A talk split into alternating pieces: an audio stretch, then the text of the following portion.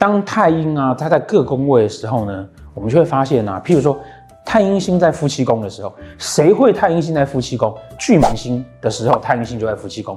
那我们介绍过巨门星，巨门就是个黑洞嘛，对不对？在哪个宫位，他哪个宫位没有安全感？巨门星在命宫的时候呢，命宫管十二宫，这个人呢一辈子没有安全感。